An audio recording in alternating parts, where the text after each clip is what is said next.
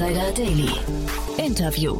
Herzlich willkommen zurück zu Startup Insider Daily. Mein Name ist Jan Thomas und wie vorhin angekündigt, Martin Buhl ist bei uns, der Founder und CEO von Cure Finance, ein Unternehmen aus Berlin, das den Ärztemarkt, äh, ja, ich sag mal, organisieren möchte. Man baut da ein riesengroßes Backend-System rund um den Finanzbereich.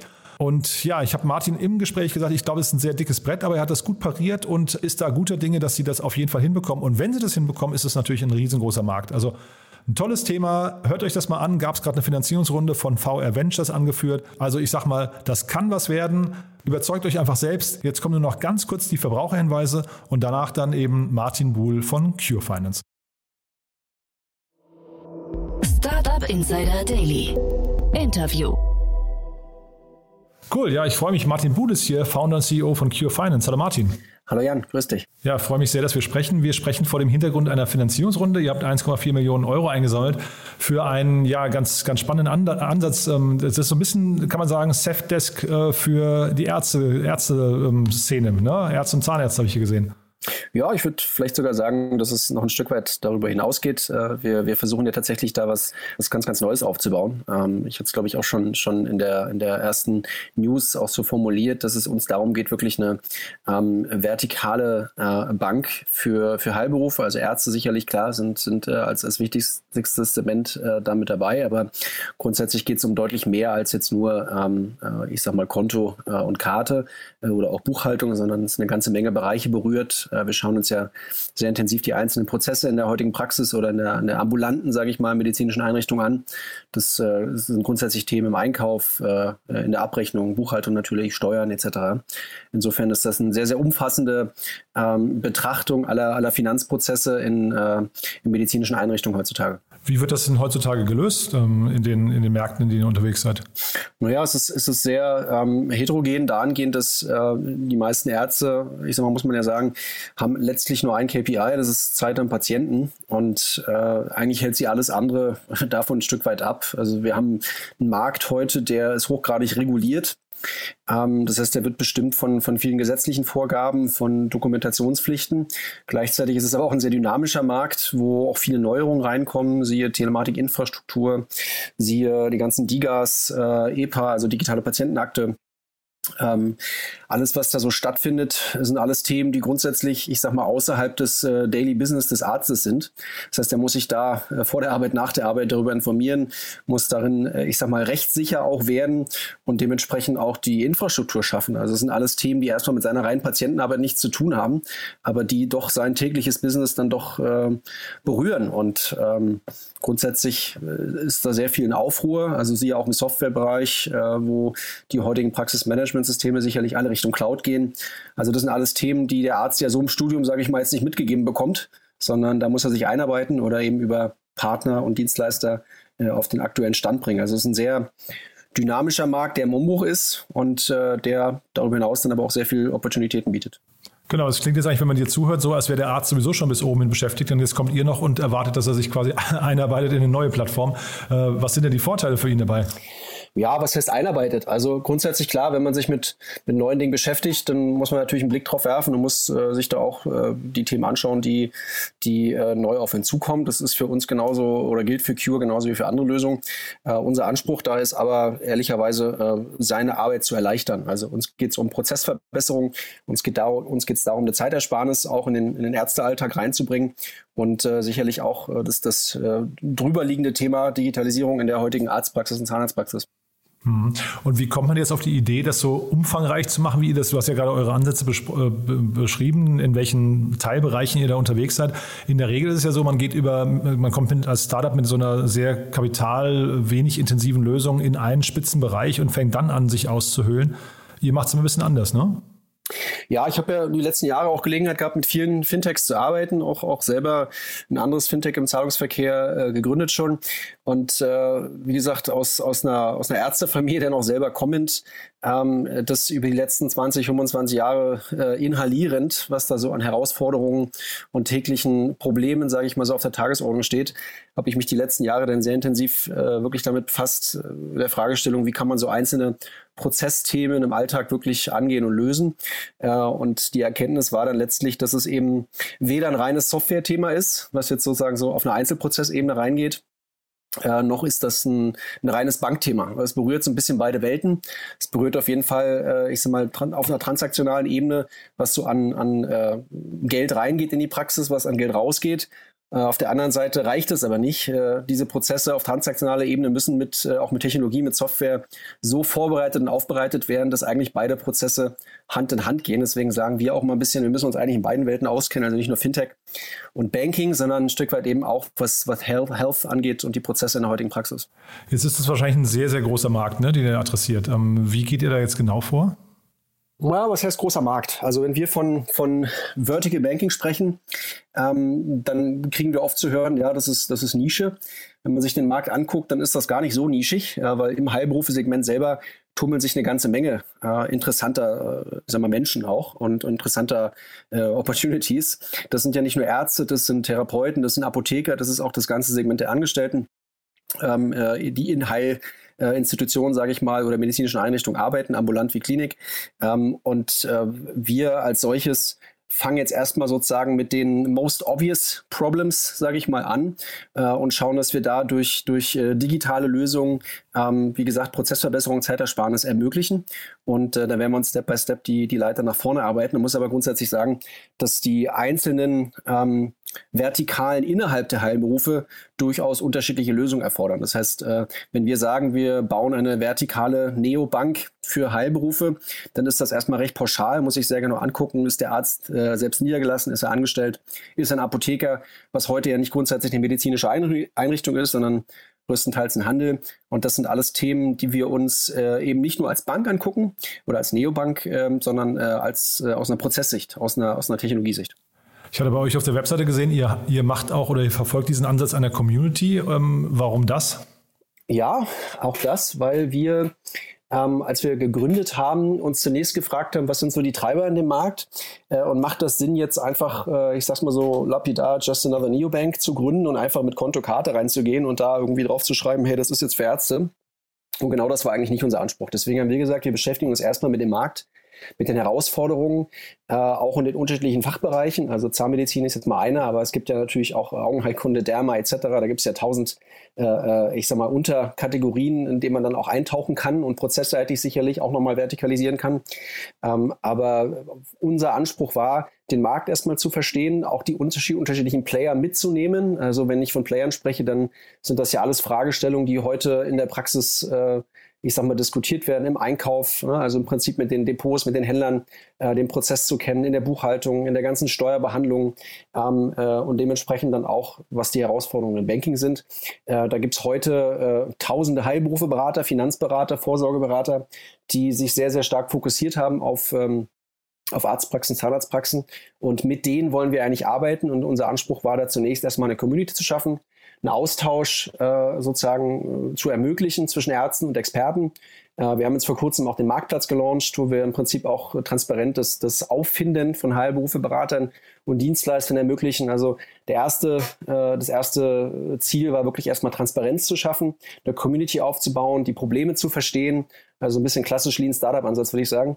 Äh, und dann erst in die wirkliche Produktentwicklung zu gehen. Es klingt, wenn man dir zuhört, finde ich alles andere als Lean Startup. Äh, das klingt, als macht ihr wirklich extrem viel auf einmal, was jetzt nicht verkehrt sein muss. Aber Lean Startup, würde ich sagen, ist quasi, man fokussiert sich ganz knallhart auf ein Feature, oder? Ich weiß nicht, ob man Lean Startup auf, eine, auf, eine, auf ein Feature limitieren kann. Lean Startup ist für mich äh, als Learning aus den letzten Jahren vor allem die Zielgruppe zu verstehen. Äh, und um die Zielgruppe zu verstehen und äh, einfach auch ja, nachvollziehen zu können, ist eine bestimmte Funktion oder ist ein Feature, wie du sagst, äh, overengineert? Ist es, ist es überhaupt ein wirklicher Problemlöser oder glaubt man oder der Markt oder die Zielgruppe nur, dass es ein Problem löst? Und das äh, herauszuarbeiten und wirklich zu rauszukristallisieren, ist, ist eine der Aufgaben gewesen. Äh, und drumherum ist es ein sehr, sehr starkes, äh, in sich geschlossenes Netzwerk, äh, was man von außen durchaus immer wieder mit innovativen Produkten beschmeißen kann. Das interessiert nur den Markt selber nicht und die Player in diesem Markt. Insofern ist äh, vielleicht unser Lean Startup Ansatz nicht klassisch, aber er ist auch nicht feature driven, sondern er, ist, er geht knallhart auf die Zielgruppe äh, und sucht äh, wirklich erstmal nachhaltig auch Verständnis und nach Problemlösung. Und dieser Marktplatz, den du gerade genannt hast, das ist dann so ein bisschen der Yameda Ansatz, ja? Ja, Yameda ist ja sehr, sehr speziell dann auch auf äh, Patientenbewertung ähm, ausgelegt. Das ist bei uns ähm, sicherlich auf einer Dienstleisterebene so gedacht, äh, dass ein Arzt, der gewisse äh, äh, Erfahrungen gemacht hat, auch mit Dienstleistern, mit Steuerberatern, mit Teilberufsberatern etc., dort natürlich auch bewerten kann. Das ist ein Element, aber das ist nicht, ich sag mal, nicht das Element. Es geht zunächst erstmal darum, auch äh, eine breite Auffindbarkeit zu schaffen und sozusagen ja, den Ärzten zu die Möglichkeit zu geben, dort auch Anbieter zu finden. Also muss ja auch sagen, dass die meisten Ärzte heute natürlich versuchen, das alles irgendwie auf ihren Schultern auch zu tragen und zu ermöglichen. Aber es gibt eine ganze Reihe wirklich äh, äh super Berater und Firmen da draußen, die das ganze Thema Praxispotenzial, äh, Optimierung und so weiter äh, sehr, sehr gut durchführt und da äh, auch, auch einen super Job macht für viele Praxen und äh, eine Arbeitsteilung ein Stück weit zwischen der äh, medizinischen Tätigkeit und der wirtschaftlichen Tätigkeit äh, tagtäglich stattfindet.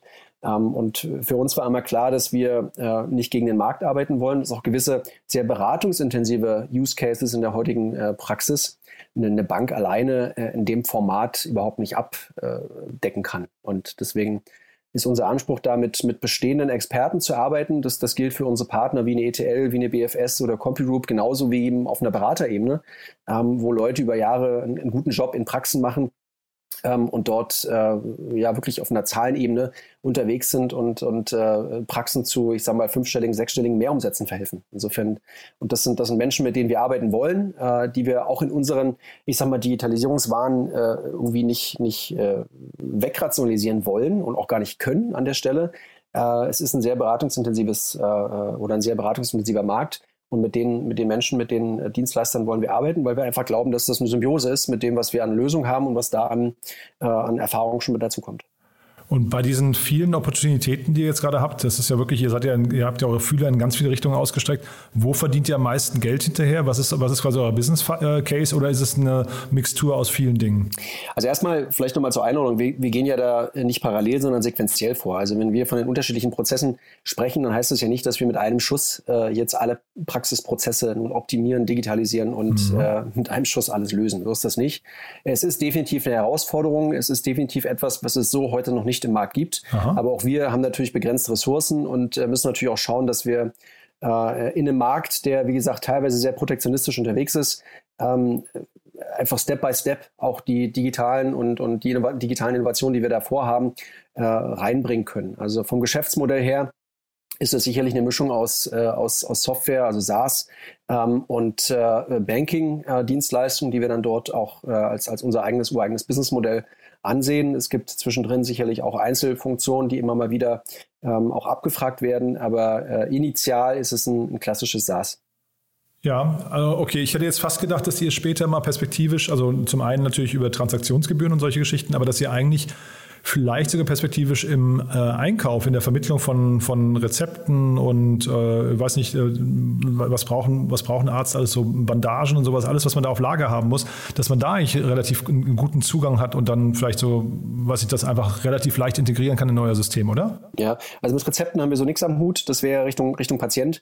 Uns geht es wirklich um die äh, Digitalisierung nach innen, also alles, was sozusagen der Arzt mit seinen Dienstleistern und Partnern gestalten kann oder heute mhm. gestaltet. Äh, da ist sicherlich ähm, der Einkauf als solcher äh, im, im, Gerätebereich, also was jetzt zum Beispiel Röntgen oder Dentaleinheiten etc. angeht, genauso interessant wie Material. Ähm, man muss aber auch mal gucken, dass wir äh, so mal weder Händler sind noch künftig äh, Gerätehändler, Medizintechnikhändler werden wollen, mhm. sondern für uns ist das, hat das immer eine transaktionale, eine, eine Finanzebene, wo wir schauen, ähm, wenn wir im Prinzip Kenntnisse über den Einkauf haben, können wir Rückschlüsse ziehen äh, über, über Abschreibungen, äh, die wiederum Rückschlüsse auf Liquidität und Steuern haben und so weiter. Also uns geht es eher um den, um, den, um den Datensatz dahinter, als um den generischen, als um die generische Funktion. Aber du hast völlig recht. Äh, in der Vermittlung von, von solchen Dienstleistungen kannst du natürlich auch Geld verdienen. Mhm. Und du hast gerade die begrenzten Ressourcen angesprochen. Da kommen wir vielleicht nochmal ganz kurz zur Finanzierungsrunde. Bei euch ist eingestiegen VR Ventures. Wie passen die zu euch? Die passen grundsätzlich sehr gut zu uns, weil Aha. sie natürlich das gleiche Interesse haben und auch das äh, Potenzial erkannt haben, dass sich äh, im Banking weiter vertikalisieren wird.